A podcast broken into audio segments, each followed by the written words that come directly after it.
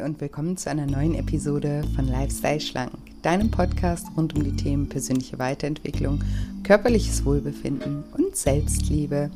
Ich bin Julia und heute habe ich wieder einen wunderbaren Interviewgast für euch, nämlich Psychologen und Bestsellerautor Rolf Schmiel.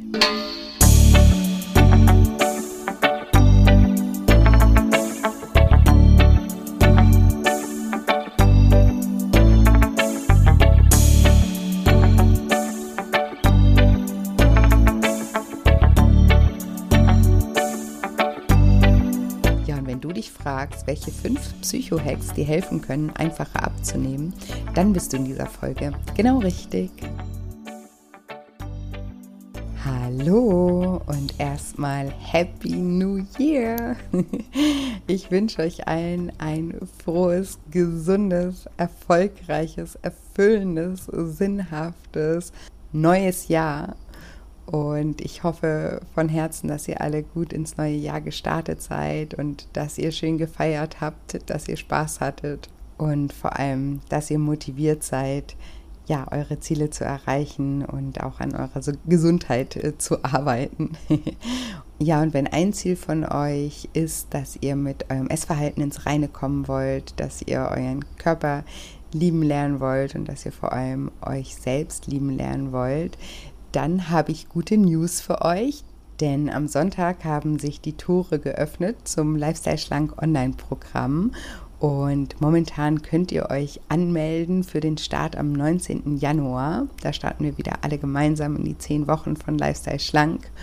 Und wie gesagt, momentan könnt ihr euch anmelden und nicht nur das, sondern auch zu unserem Frühbucherpreis für kurze Zeit. Also wenn ihr gerade motiviert seid, etwas an eurem Essverhalten zu verändern und an der Beziehung zu euch selbst zu verändern und euch dabei einfach ein bisschen Unterstützung wünscht von mir und von einer ja, Community aus Gleichgesinnten, dann meldet euch super gerne ab sofort an. Den Link dafür findet ihr in den Show Notes oder ihr schaut einfach auf shinecoaching.de vorbei unter dem Reiter Lifestyle Schlank geht es zur Anmeldung und dort findet ihr auch Informationen und falls ihr Fragen habt, meldet euch auch gerne, meldet euch gerne auch bei Instagram. Dort findet ihr mich unter julia-scheincoaching. Da beantworte ich euch auch gerne Fragen zum Programm, wenn ihr da noch Fragen auf dem Herzen habt. Genau. Und ja, jetzt will ich euch gar nicht länger auf die Folter spannen und sage, lieber Rolf, stell dich doch meinen Zuhörern gerne mal vor. Ja, wie gerade gehört, mein Name ist Rolf Schmiel. Ich bin Diplompsychologe seit fast 25 Jahren selbstständig in dem Bereich. Ähm, in den letzten Jahren habe ich dadurch ein bisschen Sichtbarkeit bekommen, dass ich regelmäßig im Fernsehen und Radio zu hören bin. Bei Bayern 3 habe ich eine eigene Radiokolumne. Bei Sat 1 bin ich fast wöchentlich zu erleben, habe mittlerweile über 300 TV-Auftritte hinter mir und habe in diesem Jahr äh, mein, glaube ich, viertes Buch veröffentlicht, das jetzt endlich auch ein Spiegel-Bestseller geworden ist und war über zwei Monate in der Spiegel-Bestseller-Liste.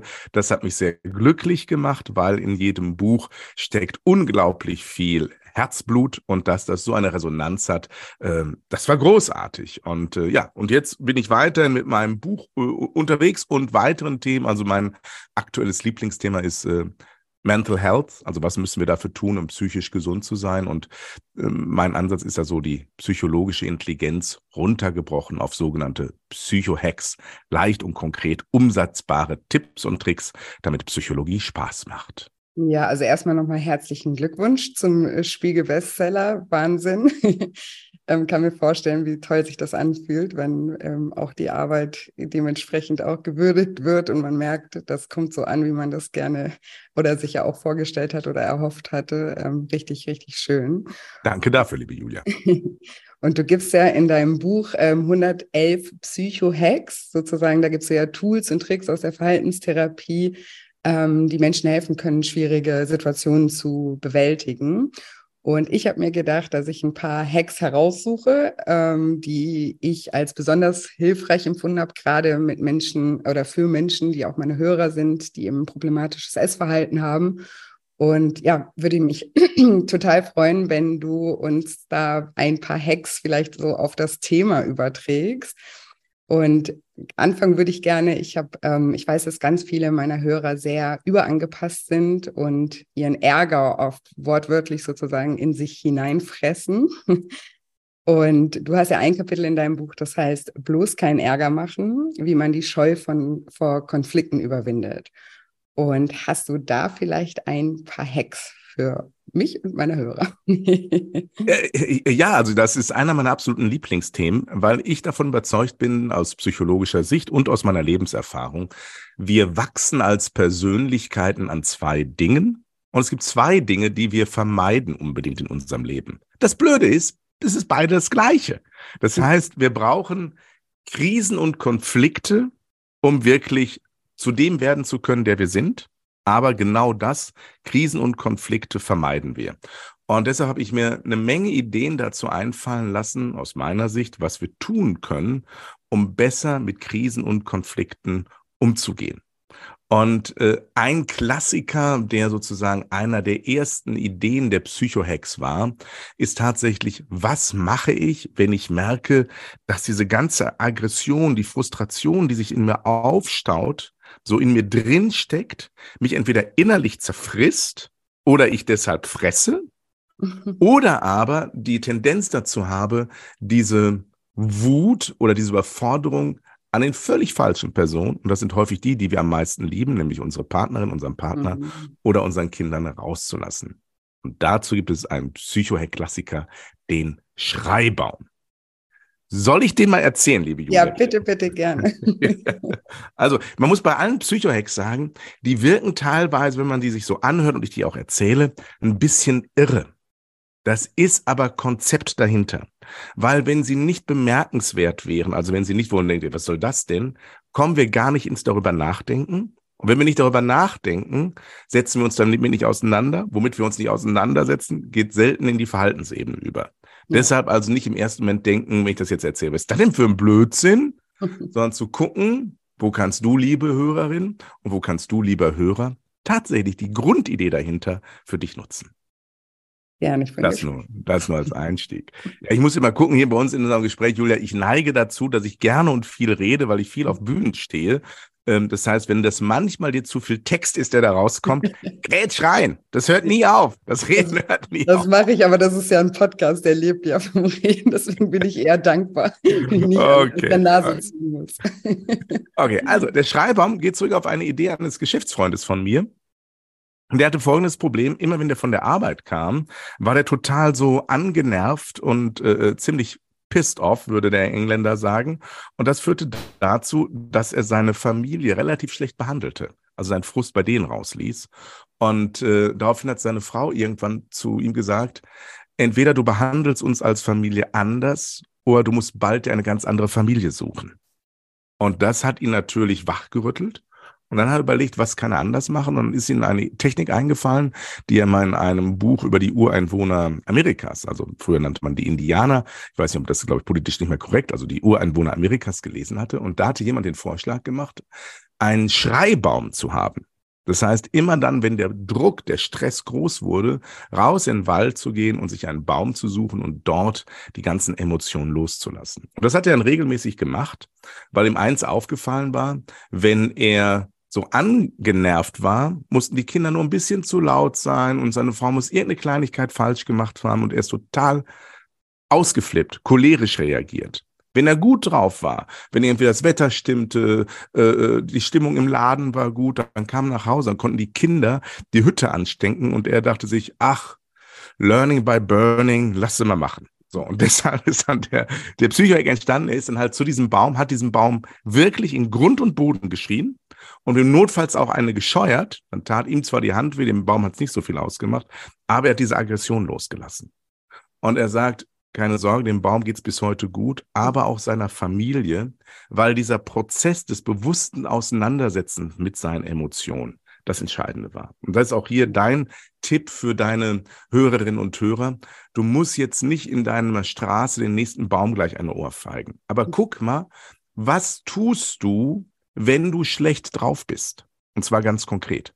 Und bei ganz vielen, die häufig mit Gewicht zu kämpfen haben, kann ich feststellen, aus psychologischer Sicht, haben wir gerade viele auch Introvertierte dabei, die nicht die Kraft finden, in den Konflikt zu gehen und deshalb sich zurückziehen und in sich hineinfressen. Und die sollten lernen, laut zu werden. Laut kann man auch unter der Dusche werden, beim Singen unter der Dusche oder im Auto. Aber um mit Jennifer Lopez zu sprechen, let's get loud, werde laut, lass es da raus, wo es keinen verletzt und stört, damit du dann in der nächsten Stresssituation souveräner bist. Ja, sehr schön. Ich, ich, musste tatsächlich gerade ein bisschen schmunzeln, als ich an den Baum gedacht habe. Und man sagt doch auch, dass so Pflanzen und so diese Energien natürlich ja auch mitkriegen. Es gibt ja Menschen, die ähm, mit ihren Pflanzen reden und dann. Äh, ja, ja, der, der, der Baum war Gott sei Dank keine arme kleine äh, äh Yucca-Palme, sondern die ab, ne? äh, Eichenpersönlichkeit und die konnte das ab. Und die hat natürlich auch, ich finde, der Baum ist generell so ein schönes Symbol, weil er ist halt geerdet ja. und kann eben auch über die Wurzeln neuen Nährstoff aufgeben, aber auch über die Blätter wieder Schlechtes abgeben. Das heißt, da ist ein Kreislauf. Und bei uns Menschen bleibt vieles viel zu viel hängen. Ja. Und wenn es hängen bleibt, bleibt es genau immer an den Stellen hängen, wo wir es nicht so gerne haben, sondern äh, es ist dann ja leider immer in, in, in, in der Gegend, also bei mir als Mann, ist es immer dann der Bauch, der dann zu schnell über den Gürtel hüpft. Ja. Ja, definitiv. Und es ist eben so, Emotionen in, in dem Sinne, wir, wir, wir können ja diese, also in dem, dass wir sie rauslassen, können wir sie ja transformieren. Und ansonsten ist es ein Unterdrücken und wie du ja sagst, an irgendeiner Stelle, ich mache mal dieses Beispiel mit dem, mit einem Ball im Wasser, den man so unter Wasser drückt, ne, auf einer, an irgendeiner Stelle kommt er wieder auf oder wird er wieder aufploppen. Und so ist es mit unseren Gefühlen eben auch. Und deswegen ist es da wichtig, einfach, ja, das manchmal rauszulassen und gerade eben bei meinen Hörern merke ich oft oder auch bei meinen Teilnehmern, dass viele eben sehr überangepasst sind. Das ist ja auch ein Verhalten, das wir wahrscheinlich schon in der Kindheit früh lernen, auch in, in unseren Familienverhältnissen, je nachdem, wie wir aufwachsen. Und das ist dann einfach ja auch ein Training, sich das erstmal einzugestehen, dass es auch nicht äh, schlimm ist, wenn man mal wütend ist. Das ist ja auch ähm, ja, ein, ein Schutz von uns. Das bedeutet ja auch, irgendwo wurde eine Grenze überschritten und das dann eben auch an der richtigen Stelle zu platzieren ähm, lohnt sich auf jeden Fall, anstatt das einfach nur irgendwie über das Essen dann irgendwie wegzudrücken, weil man sich dann kurzzeitig wieder besser fühlt. Ähm, genau, deswegen vielen, vielen Dank.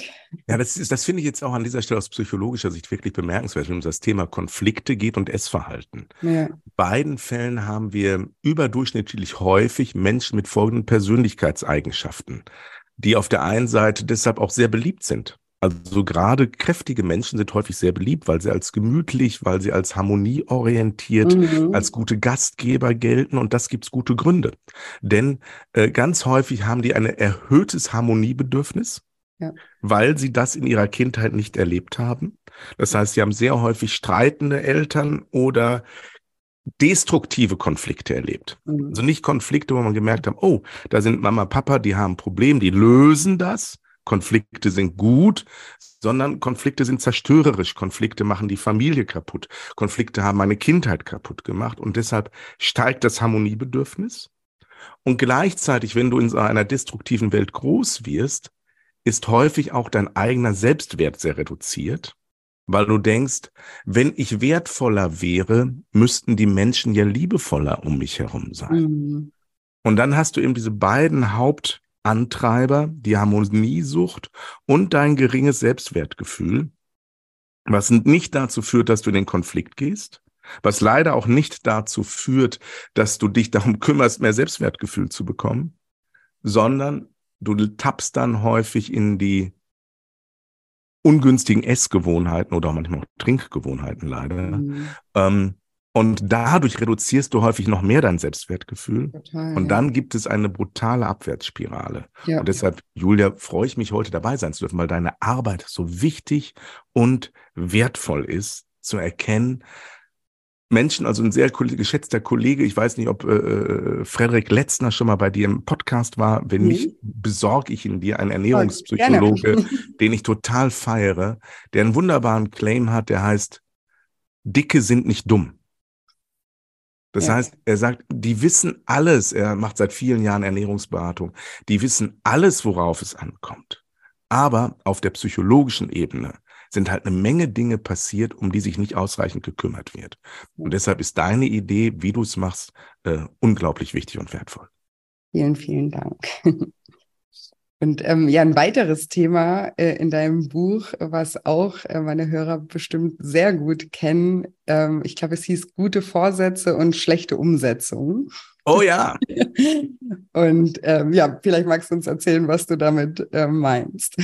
ja, also das ist das Thema äh, gute Vorsätze. Ich mache jetzt, wie gesagt, vorhin ja erwähnt, relativ viel Radio und Fernsehen. Und tatsächlich bin ich durch Tipps rund um das Neujahrsgeschehen, habe ich so den Weg mhm. in die Medien gefunden. Okay. Also, weil jeder kennt die guten Vorsätze und jeder weiß, dass die genauso schnell verpuffen wie die Neujahrsraketen am Silvesterhimmel. Und, äh, und dann hat man mich als Psychologe gefragt, gibt es denn Methoden und Hacks, wie man es besser machen kann? Und äh, da ich aus der Verhaltenstherapie komme, also nicht als Betroffener, sondern von meiner Ausbildung, ja. ähm, gibt es da ganz, ganz viele. Und ich möchte die ein, zwei wichtigsten tatsächlich mitgeben. Ähm, die eine Methode ist zurückzuführen auf ein anderes, sehr, sehr bekanntes Prinzip in, auch in der Ernährungswelt. Äh, es ist eine Idee, die ich mal irgendwann mal, ich habe mal untersucht, wo finden Umsetzungen gut statt? Und das muss man eine Sache sagen. Und ich sage jetzt auch den Firmennamen, weil ich tatsächlich äh, nicht dafür Schleichwerbung mache, sondern das psychologische Prinzip dahinter erklären möchte. Der große Erfolg von bestimmten Weight Watchers Maßnahmen ist nicht der Ernährungsplan, sind nicht irgendwelche sensationellen Punkte, sondern das, wo die meisten keinen Bock drauf haben. Deshalb funktionieren unter manchen Umständen auch die App deutlich schlechter. Es ist die Begegnung in der Gruppe, mhm. und das echte Interesse einer anderen Person an deinem Verhalten. Mhm. Das heißt, dass wirklich einer hinguckt und sagt, wow, du hast ein Kilo weniger oder ein hm, bisschen, bisschen gehen lassen, guck doch mal genauer hin weil das fördert unsere Bereitschaft, Dinge umzusetzen, dass Menschen sich dafür interessieren und auch externe. Weil manche sagen, ja, aber ich habe doch meine Partnerin und meinen Partner. Das reicht meistens nicht, weil ähm, wenn ich zu meiner Ex-Frau gesagt habe, guck mal, Schatz, ich habe anderthalb Kilo abgenommen, hat die gesagt, ja, wo denn? Ich sehe nichts. So, das ist aber nicht das, was wir brauchen, sondern wir brauchen echtes Interesse. Und das Ganze gipfelt dann bei mir in dem Psychohack die Musketiermethode. Mhm. Such dir also Menschen, die gleich und ähnliche Ziele haben, die auch ähnliche Voraussetzungen haben. Also es ist Quatsch, mit jemand so eine Gruppe zu machen, der einen völlig anderen Lebensumstand hat. Also wenn du selber alleinerziehend bist, arbeiten bist und jemand anderes ist dabei, irgendwie eine junge Studentin, die ihre Zeit völlig frei einteilen kann, ist es ungünstig. Also Gleichgesinnte mit gleichen Ausgangssituationen, mhm. die dann gemeinsam sich was vornehmen und sich gegenseitig immer wieder unterstützen. Und dazu braucht es keine kommerzielle Gruppe.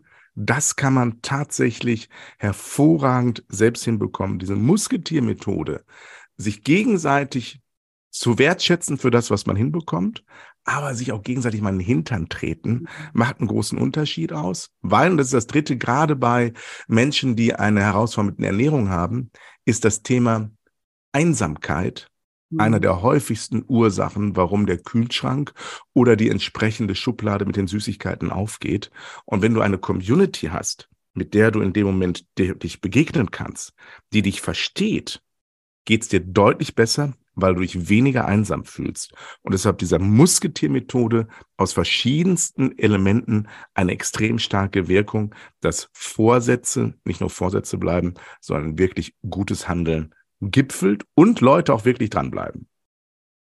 Ja, sehr, sehr, sehr guter Tipp. Ich erlebe das bei mir auch in, in, in meinen Coachings, weil wir auch immer Austauschgruppen dann haben und man kann sich da eben auch thematisch auch zusammenschließen und man sagt hier, Frauen Ü50 oder mit einem bestimmten Problem noch, mit Hashimoto oder mit Lipödem oder so, damit es sich da eben auch ne, auf, auf ein, Thema bezieht, was, wo eine Gemeinsamkeit einfach da ist. Und ich erlebe sehr, sehr oft, dass das sehr hilfreich äh, für die Menschen ist, sich da zusammenzuschließen und gemeinsam daran zu arbeiten. Und was ich auch wichtig finde, was du auch gesagt hast, ist eben auch ehrlich da zu sein, also auch auch diesen Entschluss zu fassen, ne, wir dürfen uns ehrlich feedbacken und auch mal sagen, hier hast du aber ein bisschen schleifen lassen oder so, ohne dass man das dann als Angriff oder irgendwie persönlich nimmt. Und ich glaube, diese Ehrlichkeit ist immer, also am wichtigsten ist es, dass man die erstmal sich selbst gegenüber auch hat, ne? auch für diese Umsetzung, dass man sich halt nicht selbst immer veräppelt und irgendwie erzählt, ne, ist ja jetzt gar nicht so schlimm, bei dem ist ja viel schlimmer und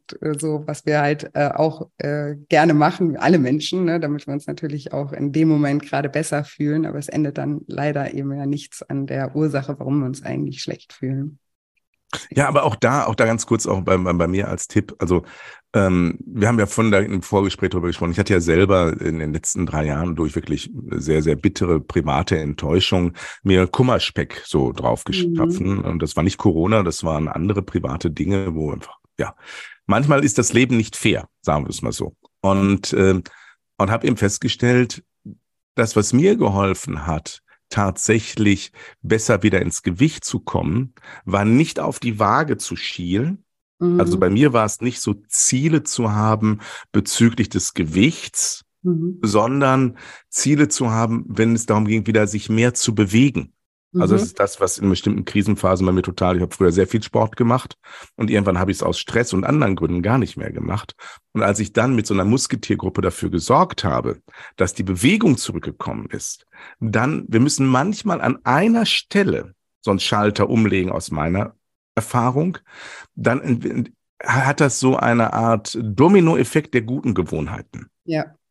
Schlüsselgewohnheit. So, ne? Genau, und bei mir war es eben so tatsächlich, dass eine Gewohnheit, nämlich äh, Sport mit Freunden, komplett verloren gegangen war. Mhm. Und als die wiederkam, entstanden halt andere Sachen. Und dann warst du plötzlich wieder motivierter, weil du dich mit den Gleichaltrigen gesehen hast und festgestellt hast, Mensch, du hast ja wirklich ein bisschen mehr Bauch als alle anderen mhm. Tenniskumpels. So, das führte dann dazu, in einer wohlwollenden Atmosphäre, dann jeden Tag ein bisschen besser zu werden. Und eben nicht von jetzt auf gleich zu sagen, wow, ich muss in drei Monaten zum, zum, was weiß ich, zum Urlaub unbedingt die perfekte Figur haben, sondern vor allem, das war mir wichtig, dass Blutwerte und Gesundheitswerte mhm. deutlich besser werden. Ne? Mhm. Also ich möchte gerne für meine inneren Werte gefeiert werden. Das heißt für meine Intelligenz, für meinen Charakter, aber in dem Moment auch für meine äh, Blutwerte oder für, für Herz-Kreislauf. Ähm, und wenn dann der Nebeneffekt ist, dass man deutlich gesünder wieder ist äh, und vielleicht auch dadurch ne, an zwei, drei Kleidergrößen anders wieder anziehen kann, ist das schön. Aber nicht, also ich finde manchmal diese Fixierung aufs, aufs Gewicht, nur aus meiner Sicht, macht manchmal Menschen unglücklich, weil du lebst total bewusst, machst alles richtig, doch diese scheiß Nadel an der, an, an, an der Waage verändert sich nicht. Und wenn das gerade nicht das Entscheidende ist, sondern du dich dafür feierst, dass du in dieser Woche wieder dreimal mit Kumpels Sport gemacht hast oder Kumpelin, um das für alle äh, angemessen zu machen, äh, hält das, hält das die, die Bereitschaft und die Motivation viel länger aufrecht. Ja, vor allem sich auch damit ähm, auseinanderzusetzen, was ist denn meine Motivation? Das mache ich in meinen Coachings mhm. auch. Wir immer, ich sage immer, wir suchen jetzt das Ziel hinter dem Ziel. Ja. Wenn du auf der Waage äh, irgendwie eine Zahl auf der Waage zu erreichen, ist ja ziemlich bedeutungslos. Und da fixieren sich eben viele drauf und befassen sich gar nicht mit dem Warum dahinter. Ne? Warum möchte ich denn dass diese, diese Zahl oder was assoziiere ich denn für ein Gefühl damit, diese Zahl zu erreichen? Was möchte ich denn? Ne? Die meisten möchten eben auch gesund sein, ähm, selbstbewusster äh, wieder auftreten, ne? sich einfach äh, wohlfühlen, eine bessere Beziehung zu sich selber auch aufbauen. Also solche Dinge kommen da meistens raus. Und ich finde das auch wichtig, dass man sich das bewusst macht, warum möchte ich eigentlich abnehmen? Ne? Was ist, was ist eigentlich der Beweggrund dahinter, um eben auch motiviert zu sein, es dann zu tun und vielleicht eben auch teilweise, das merke ich auch oft zu merken, man, weil eben diese, diese Zahl auf der Waage, man sagt, ich möchte x Kilo äh, wiegen, dann kann und eben gar nicht weiß, warum, dann kann es ja auch sein, dass man eigentlich sein Ziel schon viel vorher erreicht, ne? weil man merkt irgendwie, ich habe zwar erst, ich wollte zehn Kilo abnehmen, habe aber erst fünf abgenommen, aber ich fühle mich schon viel besser, meine Blutwerte sind schon viel besser, ich bin selbstbewusster, dann muss man sich auch nicht so ähm, ja daran festhalten, zu sagen, ich muss jetzt aber noch dieses Ziel erreichen, weil sonst habe ich wieder versagt und sonst bin ich irgendwie undiszipliniert und willensschwach. Das kommt dann auch äh, oft vor und dass man da ein Bewusstsein überhaupt hat, warum man das macht, damit man auch merkt, manchmal vielleicht habe ich mein Ziel schon viel früher erreicht und mache es mir dann aber wieder kaputt, weil ich mich dann selber dafür verurteile, dass eben die Nadel jetzt nicht an der Stelle steht, an der ich sie ja äh, in meinen Gedanken gesetzt hatte. Aber ich würde gerne an der Stelle kurz einsteigen. Ähm, das, was du sagst mit dem Grund, ne, das ist wirklich so entscheidend, weil in dem Wort Motivation steckt ja wirklich das Wort Motiv und movere. Also movere ist lateinisch, kommt für bewegen und Motiv ist der Grund, wir brauchen einen Beweggrund. Und mein durchaus äh, schöner Abnehmerfolg war darin begründet, dass ich einen Berliner Arzt hatte, der in einer Art und Weise Tacheles mit mir geredet hat, was erschütternd war. Er sagte, Herr Schmiel, Sie sind jetzt erst 50. Wenn ich mir aber hier Ihre äh, Halsschlagader anschaue und Ihre andere Werte und die Tatsache, dass Ihr Vater drei Herzinfarkte hatte, gebe ich Ihnen, wenn ich ganz ehrlich bin, und Sie müssen überlegen, ob Sie, wie alt ist Ihr Sohn? Ah, 14 ob sie den 25. Geburtstag ihres Sohnes noch bei Gesundheit und voller Kraft erleben wollen oder möglicherweise tot oder dank eines Schlaganfalls äh, im Rollstuhl sitzend. Mhm. Und das waren so eindrückliche Worte, mhm. die dann gesagt haben, Scheiße, Herr Doktor, habe ich dann gesagt, was muss ich tun, damit das nicht passiert? Weil der Arzt, der mich sonst behandelt hat, hat immer gesagt, ja, das ist so ein bisschen im Grenzbereich, da müssen wir ein bisschen besser aufpassen. Der hat das so relativiert und dann dachte ich, ja, bin ich halt noch relativ gesund. Und erst als ein anderer, das ist ein Chefarzt einer Klinik, diese sehr klaren Worte gesprochen hatte, da wurde mir klar, okay, ich kann es nicht zulassen, wie mein Papa, der viel zu jung gestorben ist, äh, schon mit 54 aus dem Sattel geschossen zu werden. Äh, ich will länger für meinen Sohn da sein. Und das hat es dann möglich gemacht. Das muss nicht jeder so erleben. Vielleicht würde es andere auch völlig zerstören. Bei mir hat das geholfen zu sagen, so, nicht erst zum Jahreswechsel oder demnächst, sondern als ich rauskam aus dieser Praxis, wusste ich, ab heute beginnt der Rest meines Lebens und ab heute mache ich Dinge anders. Und das ist auch ein ganz konkreter Tipp. Warte nicht darauf anzufangen, wann es irgendwann passt, sondern fang jetzt an. Wenn es so mit einer ganz kleinen Kleinigkeit ist, ja. dass du auf irgendeine Gewohnheit verzichtest, auf irgendetwas, einfach nur sagst meinetwegen, aber ich esse so gern Kuchen, dann isst ab heute meinetwegen nur ein halbes Stück. Aber warte nicht bis zum 1. Januar oder bis äh, die Ferien vorbei sind, sondern sofort anfangen. Weil das wirkt sich maximal auf die Selbstwirksamkeit zu überzeugen auf, wenn man merkt, ich bin Steuermann oder Steuerfrau meines Lebens. Ja, ja, super Tipp, vielen Dank. Das äh, sage ich auch immer, weil man hat ja, man findet ja auch immer wieder neue Gründe, warum man es dann doch erst, doch nicht am Montag, sondern dann doch nächste Woche Montag oder dann doch erst Mitte Januar. Weil, ja. ne, also das äh, stimmt auf jeden Fall. Ähm, auf ein anderes Thema wollte ich auch noch eingehen, weil das finde ich auch spannend. Ähm, und das kennen wahrscheinlich ganz viele meiner Hörer auch, ist so familiäre Grenzverletzungen. Ähm, und darüber handelt ja auch ein Kapitel in deinem Buch. Und ich höre zum Beispiel eben ganz oft, dass die Familie sich auch in das Essverhalten meiner, meiner Hörer einmischen oder teilweise sogar Bodyshame, also halt wirklich auch ja, blöde Kommentare mhm. über den Körper oder sowas mhm. ablassen. Und ähm, da ist es eben auch ganz schwer für viele, sich da abzugrenzen oder zu wissen, wie, wie man, wie sie damit umgehen sollen. Hast du da Tipps für uns? Also es ist ein, ein, ein, ein ganz, ganz brutales und schlimmes Thema, ja. wie häufig Menschen, bewusst oder unbewusst, Menschen, die eine sichtbare psychische Herausforderung haben, also mhm. für mich ist ein deutliches Mehrgewicht immer ein Zeichen dafür, dass unsere Seele, unsere Persönlichkeit in einer bestimmten Lebensphase überfordert oder verletzt worden ist. Ja. Wenn es dir gut geht, hast du vielleicht altersbedingt ein kleines Bäuchlein oder ein bisschen mehr Popo, aber du hast nicht massive Gewichtsprobleme. Mhm. Das heißt also, weil die die Herausforderungen so sichtbar sind, dann noch da den Finger in die Wunde zu legen mhm. und zu mhm. sagen, naja, Sie könnten ja auch mal ein bisschen abnehmen mhm. oder so etwas. Das ja. ist äh, so, so bitter und so verletzend, weil es den Menschen geht's ja schon nicht gut. Ja. Es ist ja nicht so, dass die im Spiegel, vom Spiegel stehen und denken, ach Mensch, jetzt noch fünf Kilo mehr, dann habe ich mein Traumgewicht, sondern die meisten haben ja eher damit zu kämpfen. Ja. Und deshalb darf man da auch relativ klar sein. Und ich würde mir Also meine Empfehlung ist, ich würde eine Technik dafür nutzen, die ich an, in einem anderen Zusammenhang äh, äh, in dem Buch drin vorkommt. Das ist die Beziehungskerze. Das ist mhm. der Psychohack die Beziehungskerze, weil ganz häufig finden Abgrenzungen sind sehr schwierig, weil wir schnell in gegenseitiges Verletzen ausartet. Das heißt, du wirst verletzt. Entweder ist dann deine Reaktion Rückzug oder Gegenangriff. Ja. Und dann heißt es, ja, ja, jetzt, jetzt zickt die Dicke wieder. Mhm. Oder was auch immer. Und das hilft gar keinem. Mhm. Deshalb ist mein Tipp, äh, tatsächlich sich diese, diesen Menschen zu einem Gespräch zu bestellen und zu sagen, du, ich möchte was mit dir besprechen. Und ich habe dazu von so einem bekloppten Psychologen eine Technik erfahren, die würde ich echt gerne mal ausprobieren.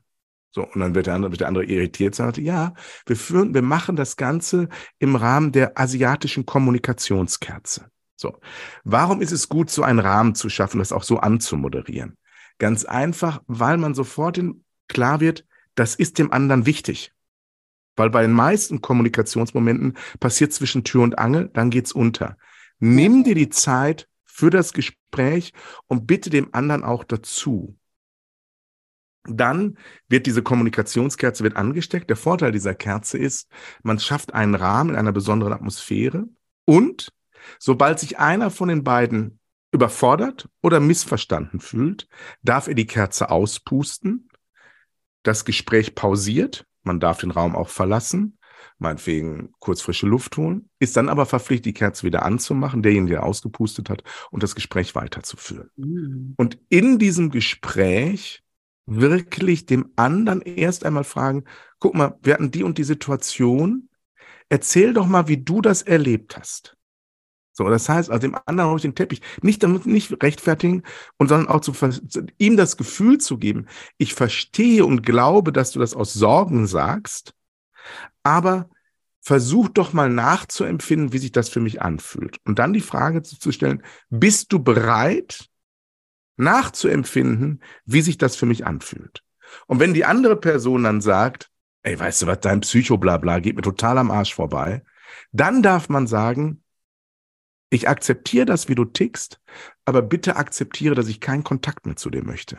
Mhm. Weil Menschen, die kein echtes Interesse daran haben, ob sie andere verletzen und wie sie mit anderen umgehen, da haben wir ein Recht im Selbstschutz zu sagen, du gehörst nicht mehr zu meiner Lebensbubble. Und das machen wir viel zu selten. Auch oder auch gerade und auch Eltern dürfen bei solchen Themen sich durchaus ungeschickt verhalten. Die sind nicht perfekt, das sind Menschen. Und die vertun, vergreifen sich auch mal im Wort. Deshalb ist es so wichtig, denen in einer wohlwollenden, empathischen Situation über dieses Thema ins Gespräch zu kommen. Und wenn die dann signalisieren, du, dein Psychoblabla, das interessiert mich nicht. Oder aber du hast ja immer was zu motzen. Dann darf man auch gegen Eltern sich abgrenzen. Man muss sie nicht mit Vorwerfen, Vorwürfen malträtieren. Man muss nicht sagen, du, der Grund, warum ich so eine dicke Schutzschicht habe, das bist du und die mhm. Probleme, die du mit deinem Mann hattest oder du mit meinem Stiefvater oder ähnliches, sondern ganz klar sagen, ich möchte spüren, dass du dich für mich interessierst und ich spüre das besser, wenn du keine Vorwürfe machst, sondern einfach mal fragst, wie geht es dir heute? Das heißt, wenn du den Eindruck hast, ey, der Rolf, du siehst gerade nicht gut aus, du hast aber auch den Eindruck, dass du ein bisschen mehr irgendwie gerade auf den Rippen hast, anstelle das zu kommentieren, was du siehst, einfach mal psychologisch intelligent mitdenken und dann zu sagen, sag mal, kann es sein, dass es dir gerade nicht so gut geht? Weil das ist das, was wir brauchen und nicht den super schlauen Hinweis, isst mal mehr Gemüse. Das mhm. weiß ich selbst. Ja, ja, super. Finde ich wahnsinnig wichtig, weil das ist wirklich ein großes Thema und ich fand es auch schön, wie du das eingeleitet hast, dass du eben auch gesagt hast, nehme jemand, der mit dem Essen dann in dem Fall ein Problem hat, der trägt das sozusagen ja nach außen. Ne? Und es ist natürlich immer einfach, mit dem Finger auf andere zu zeigen, wo man das eben sieht. Und ich finde das eben auch teilweise so unfair, weil jeder Mensch hat natürlich seine Baustellen im Leben, jeder und nicht jeder kompensiert das irgendwie auf die gleiche Art und Weise. Und manche Dinge sind halt in der Gesellschaft, ne, da sieht man, ne, das ist eine Schwäche und die wird irgendwie halt einfach zu sehen sozusagen. Und natürlich ist das dann auch eine Ablenkung von anderen Menschen, wenn sie dann dich auf deine Schwächen äh, ansprechen. Ähm, auch eine Ablenkung von ihren eigenen. Und es gibt eben aber auch andere ähm, ja, ungesunde Verhaltensmuster, die man jetzt eben nicht so sieht oder die dann sogar von der Gesellschaft irgendwie noch gefeiert werden und sagen, ach, die, die arbeitet so viel, ne, die ist so fleißig oder ganz toll oder hey, die ist also so krass sportlich oder so. Und dabei können das ja auch alles ungesunde Strategien sein, wie man mit seinen äh, Problemen umgeht. Ne? Und eben der, der, derjenige, der irgendwie einen Burnout hat, der wird dann von der Gesellschaft noch fast so ja, gefeiert dafür, dass er so viel gearbeitet hat oder so. Und das ist am Ende auch nichts anderes. Und sowas schlägt ja auch in der Familie oder sowas dann auch aufs Umfeld über, weil das natürlich auch verletzende Verhaltensweisen sind, wenn jemand, der Vater nur arbeitet oder die Mutter nur arbeitet oder sowas. Und sowas wird eben ganz oft nicht gesehen. Und eben gerade das Gewicht oder eben, wenn Menschen vielleicht auch Drogen nehmen oder zu viel Alkohol trinken, das ist halt ein bisschen auffälliger und da ist es dann halt einfacher, von außen dann mit dem Finger drauf zu zeigen. Und das ist einfach, weil, weil was viele unterschätzen, ich habe das letztens mitbekommen, da war ein 14-Jähriger, ein toller, selbstbewusster Junge, der aber sichtbar zu viel Kilos auf den Rippen hatte. Ja. Und, äh, und dann sprach jemand, der sogar eine, Frau, die hauptberuflich Apothekerin ist, so irgendwie in Anwesenheit des Kindes, äh, äh, äh den Vater an und sagte, sagen Sie mal, ähm, ist, ist der Junge, ist der Junge krank oder hat er, hat er irgendwie, hat er irgendwie eine Krankheit oder warum hat er so viel Gewicht? So. Mhm. Und dann sagt der Vater, es liegt vielleicht daran, dass er vor vier Jahren erleben musste, wie sein Geschwisterkind gestorben ist mhm. und es nicht verarbeitet, verarbeitet bekommt. Und da war plötzlich Ruhe. Ja. Weil einem erst da bewusst wird, ach du Scheiße, manche Leute haben echt andere Päckchen zu tragen. Mhm. Auch Jugendliche haben äh, andere Päckchen zu tragen. Also ganz häufig wissen wir ja, dass auch Gewicht oder Drogenmissbrauch sehr häufig etwas mit missbrauchsähnlichen Erfahrungen in Kindheit und Jugend zu tun hat. Mhm. Nur darüber will keiner reden. Ja. So, und wenn wir wissen, dass ein Drittel der deutschen Gesellschaft, ein Drittel, das sind die aktuellen und Analysen von Statista psychische Herausforderungen haben. Also in einem Raum mit drei Personen hat einer echt zu kämpfen. Ob Angst, ob Zwang, ob Essen, ob Drogen, ob äh, Depression, was immer es ist. Unsere Gesellschaft ist so weit gekommen, dass wenn drei Leute zusammen sind, einer zu kämpfen hat. Dann sollten wir gerade jetzt anfangen, liebevoller und wertschätzender damit umzugehen.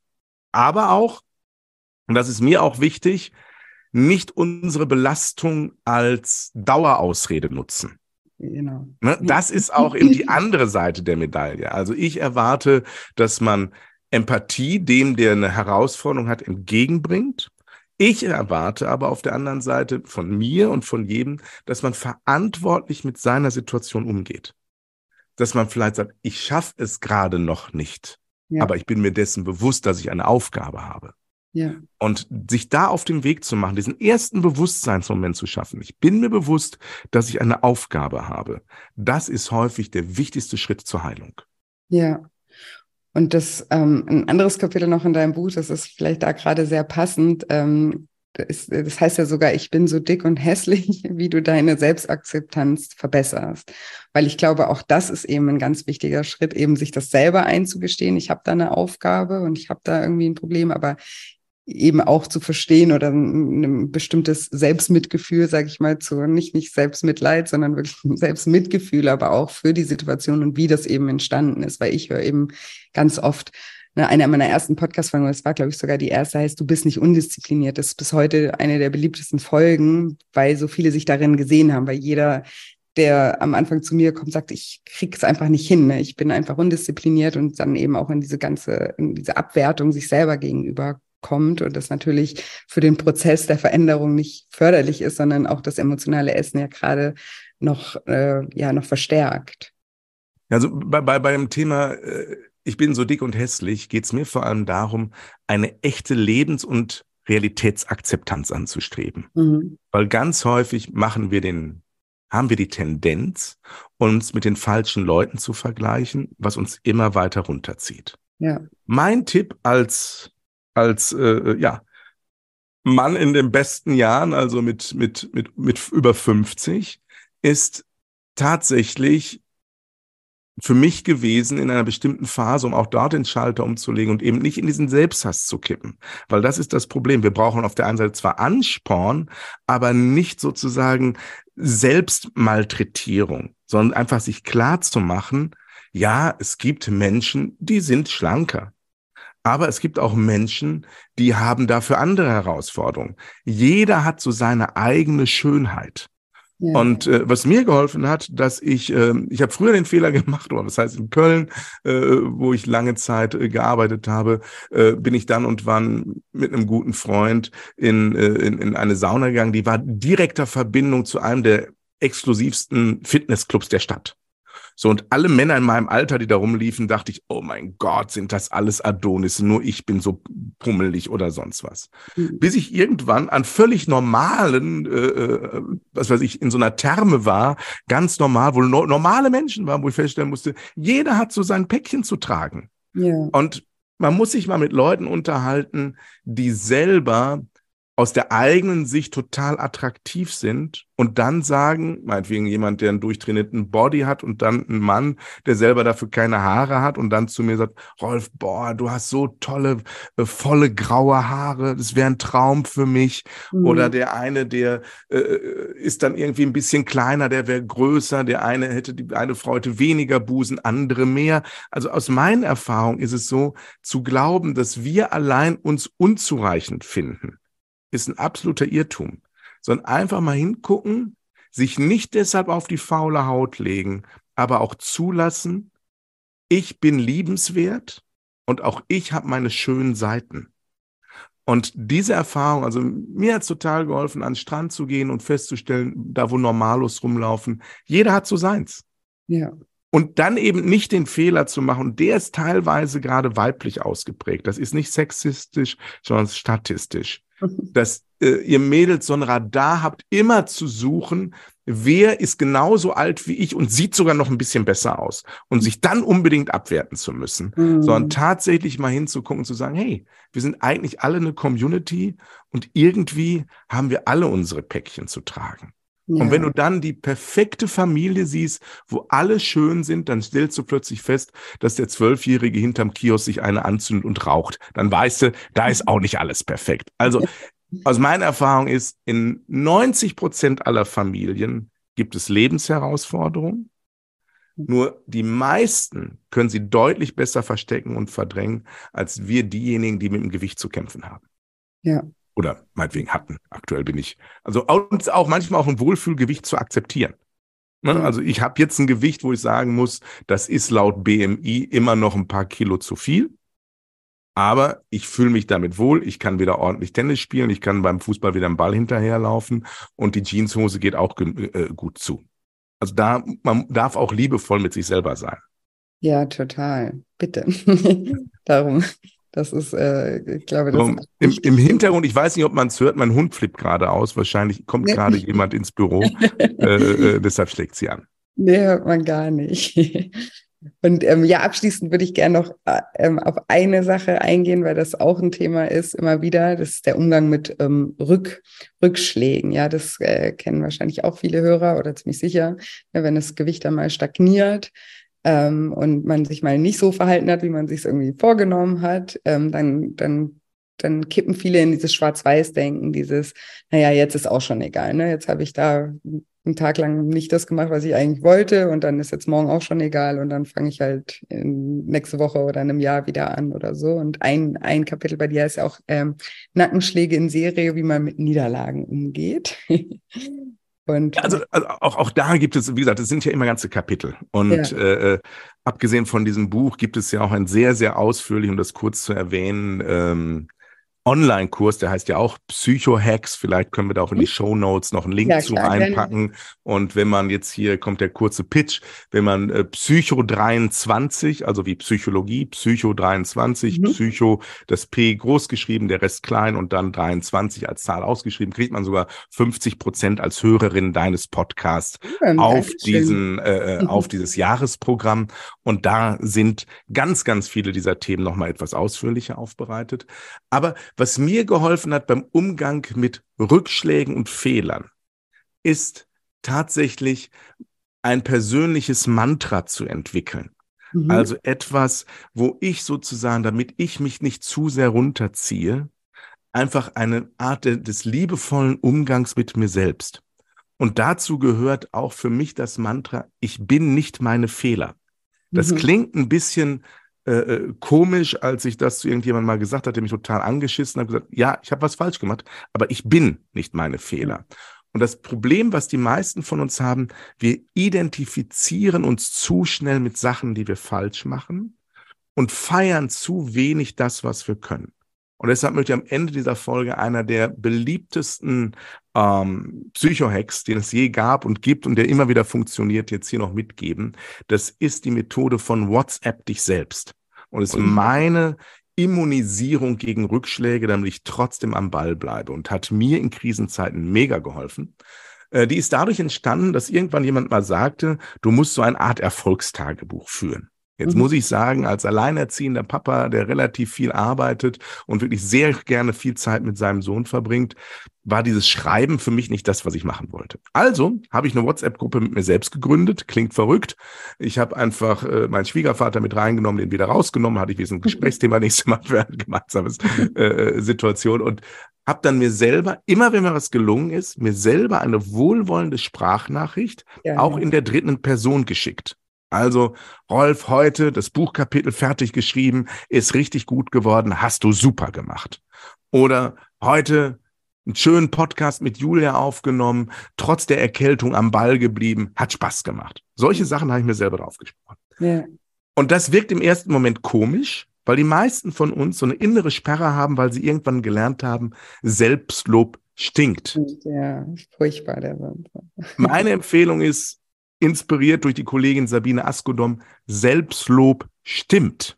Du darfst dich selber loben. Das ist das Erste, was du dadurch lernst, indem du dir regelmäßig selber eine Sprachnachricht schickst und das Positive hervorstreichst. Das Zweite ist, du lernst, du programmierst dich um, nicht nur dich selbst zu beschimpfen.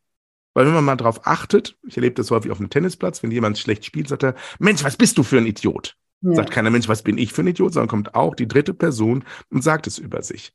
Wir sagen es aber selten wohlwollend, wenn was gelungen ist. Weiterer Vorteil ist, uns allen gelingt im Laufe des Tages total viel Gutes, aber dann gibt es ein, zwei Momente, die richtig blöd gelaufen sind. Kunden, die sich doof verhalten, der Partner, der komisch reagiert. 95 Prozent war super, zwei Sachen waren doof, Womit gehen wir abends ins Bett oder abends einen Kühlschrank mit den Sachen, die doof gelaufen sind, die unser Selbstwert reduzieren? Deshalb ist es so wichtig, das, was wir gut hinkriegen, positiv zu verankern, indem wir uns selber da entsprechende Nachrichten drauf sprechen. Und dann kommt das vierte, und das ist das wirklich bemerkenswert, darauf hat mich eine Teilnehmerin darauf aufmerksam gemacht, die hat gesagt, Rolf, ich habe was festgestellt. Nachdem ich dann dies drauf gesprochen habe und mir ging es ganz schlecht, habe ich die alle mal abgehört da habe ich nicht noch festgestellt, ey, du bist ja ein echt tolles Mädel, du kriegst richtig viel Gutes hin, sondern ich habe festgestellt, dass meine Stimme der meiner Mutter total ähnlich klang. Mhm. Und meine Mutter hat da, so erzählte die Teilnehmerin, schon ein paar Jahre nicht gelebt, aber die, ähm, die Tatsache, endlich von ihr gelobt zu werden, endlich mal was Liebevolles zu hören, beim Namen angesprochen zu werden und gelobt zu werden, das hat mein inneres Kind in einen Heilungsprozess geführt, den ich so gar nicht erwartet habe. Und deshalb kann ich wirklich empfehlen, wer gerade mit dem Selbstwert zu kämpfen hat, wer gerade auch schnell mal die Flinte ins Korn wirft, feier dich dafür, was du hinbekommst, spreche es dir in deine eigene WhatsApp-Gruppe und an Tagen, wo es mal nicht so gut läuft, wo du denkst, du tauchst nichts als Mutter oder Vater, du kriegst nichts hin, bevor du zum Kühlschrank gehst oder ja. ans Eisfach, was, wo immer deins so liegt, hör dir deine eigenen äh, äh, Nachrichten an und du wirst feststellen, brauche ich jetzt gar nicht. Ich brauche keine Kompensation, weil so ich bin, bin ich großartig. Ja, oh, das finde ich mega cool. finde ich richtig, richtig, eine richtig schöne Idee, eben weil man sich auch nochmal anhören kann, weil die eigene Stimme bestimmt auch, ja ganz viel mit einem macht. Und ich finde es auch cool, dass du es für dich umgewandelt hast. Du gesagt hast, das Schreiben, weil ich bin auch ein großer Fan äh, von Schreiben, aber eben oft äh, hapert es dann daran, dass wir uns nicht die Zeit nehmen. Ich habe ja auch so eine Dankbarkeits-App irgendwann entwickelt und die macht alles im Audioformat. Ne? Mhm. Das ist halt für alle Schreibfaulen, dass man sozusagen die Fragen, die dort gestellt werden, halt in Gedanken beim Zähneputzen oder beim Autofahren oder sowas wiederholen kann, weil ich immer noch denke, das ist immer noch besser, als wenn man es eben nicht macht. Also Absolut. Ja auch ähm, ein bisschen Tricks überlegen, wie man dann selber in die Umsetzung kommt. Aber das mit der WhatsApp, ich habe auch eine WhatsApp-Gruppe mit mir, aber das ist eher so eine To-Do-Liste. Sollte ich das auch mal machen. Ja, man darf ja auch zwei Gruppen haben. Wir haben ja auch sonst so viele Gruppen. Ja, also ich habe auch eine, die heißt Info. Da sind dann immer so meine Ideen und Impulse ja. drin, die ich mir, äh, die so, die so kommen, was ich festhalten will. Aber diese äh, Selbstlob stimmt Gruppe, ja. die kann echt helfen, weil äh, wer das schon mal gemacht hat, wir vergessen echt, vor welchen Katastrophen wir noch vor drei Monaten, vor sechs Monaten standen, welche Dinge unmachbar erschienen. Ja, total. Und wir haben sie geschafft. Ja. Und wir gehen zum Tagesgeschäft über. Ja. Und äh, äh, erinnern uns nicht und dann erinnern wir uns nur daran, dass wir gestern irgendwie vergessen haben, für die Schule irgendwie ein Buch für den Jungen einzupacken und ärgern uns darüber noch drei Tage, was völlig unwichtig ist. Ja, total. Ja, vielen, vielen, vielen Dank, Rolf. Es hat mir super Spaß gemacht, äh, mit dir zu sprechen. Und ich finde dein Buch auch wirklich super cool. Ich verlinke das auf jeden Fall nochmal in den Shownotes und eben auch den, den Online-Kurs. Ähm, wo, wo findet man den für die? Also kann man, wenn man einfach psychohex.de Mhm. Da kommt man auf so eine Seite, da ist der Podcast, den es gibt, da ist das ja. Buch, aber auch den Online-Kurs. Und der Online-Kurs ist eben das Tolle, es ist ein 52-Wochen-Programm. Ja. Jede Woche kommt eine neue Folge, so dass man einfach länger dran bleibt, so dass man kontinuierlich was macht und einfach in kleinen Häppchen sich Wissen aneignet. Ja, super. Verlinke ich auf jeden Fall alles und danke dir nochmal für deine Zeit und auch, dass du ja, trotz ja. Grippe. Ja, es ist keine Grippe, aber wir Männer neigen dazu Übertreibung, aber es ist eine unangenehme Erkältung. Aber mir ist es so wichtig, weißt du, es ist wirklich für mich äh, äh diese psychologische Intelligenz, uns und den anderen besser zu verstehen. Ja. Das ist echt mir zum, zur Mission geworden. Und das ist einfach so eine Sache, die ist so, so, so wertvoll. Weißt du, wenn ich Radio mache, wenn ich Fernsehen mache, auch wenn ich das mache, das hat null wirtschaftliche Auswirkungen. Also selbst wenn ich zum Frühstücksfernsehen äh, nach Berlin fahre und dort einen Auftritt habe, ja, ich bekomme dafür ein Honorar, aber wenn ich diese, da bin ich 24 Stunden unterwegs, wenn ich das aufs Honorar umlege, dann könnte ich auch äh, eine ganz andere Tätigkeit machen. Also das ist, jede andere Tätigkeit würde wirtschaftlich sinnvoller sein. Aber ähm, mir ist es einfach so wichtig, weil die meisten Menschen wissen nicht, wie herausfordernd das Leben ist. Ein kaputtes Bein, jemand im Rollstuhl da können wir mit umgehen. Oder wie letztens eine Kollegin das erlebt, das hat mich wirklich wütend gemacht. Ich wäre am liebsten zu diesem Vorstand gefahren. Diese Frau hat lange Zeit unter Depressionen gelitten, hat sich da rausgekämpft, hat dafür aber relativ wenig Wertschätzung oder Wertschätzung oder Anerkennung erfahren, dass sie wieder als Führungskraft ihre Frau steht. Und dann hat sie auch noch Brustkrebs bekommen. Und dann reagierte der Vorstand in einmal, ja, jetzt haben sie ja wirklich eine schlimme Krankheit, wo du so denkst, ja, an Depression sterben mehr Menschen mhm. als an Brustkrebs. Und ja. das macht sich nie einer bewusst. Deshalb, wenn es dir nicht gut geht, sei gut zu dir selbst, sorg für dich selbst, weil wir brauchen dich. Ja, was für ein schönes Abschlusswort. Vielen Dank, Wolf. Sehr, sehr gerne. Ja, und jetzt hoffe ich wie immer, dass diese Folge dir gefallen hat, dass das Interview mit Rolf dir gefallen hat und dich inspirieren konnte. Und wie immer freue ich mich sehr, wenn dir diese Folge gefallen hat, wenn du mir eine positive Bewertung hinterlässt für den Podcast, wo auch immer du den Podcast hörst. Kann man eigentlich überall ein paar Sterne dalassen und ich freue mich wirklich von Herzen darüber. Und ja, dann nochmal der kleine Reminder, die Tore zum Lifestyle Schlank Online-Programm mit Start am 19. Januar haben sich geöffnet und gerade könnt ihr euch noch zum Frühbucherpreis anmelden. Anmelden könnt ihr euch auf shinecoaching.de unter dem Reiter Lifestyle Schlank oder über den Link in den Show Notes. Oder ihr kommt mich einfach bei Instagram besuchen, da freue ich mich sowieso immer sehr darüber. Wir starten auch gerade durch mit einem neuen Design, das euch hoffentlich gefällt. Und ja, da findet ihr mich unter julia-scheincoaching. Und da dürft ihr mir auch gerne noch Fragen stellen, falls ihr Fragen zum Programm habt. Genau. Und jetzt wünsche ich euch wie immer eine wundervolle Woche voller neuen Möglichkeiten und freue mich schon sehr, wenn wir uns nächsten Dienstag wiederhören. Macht's gut, bis bald, eure Julia.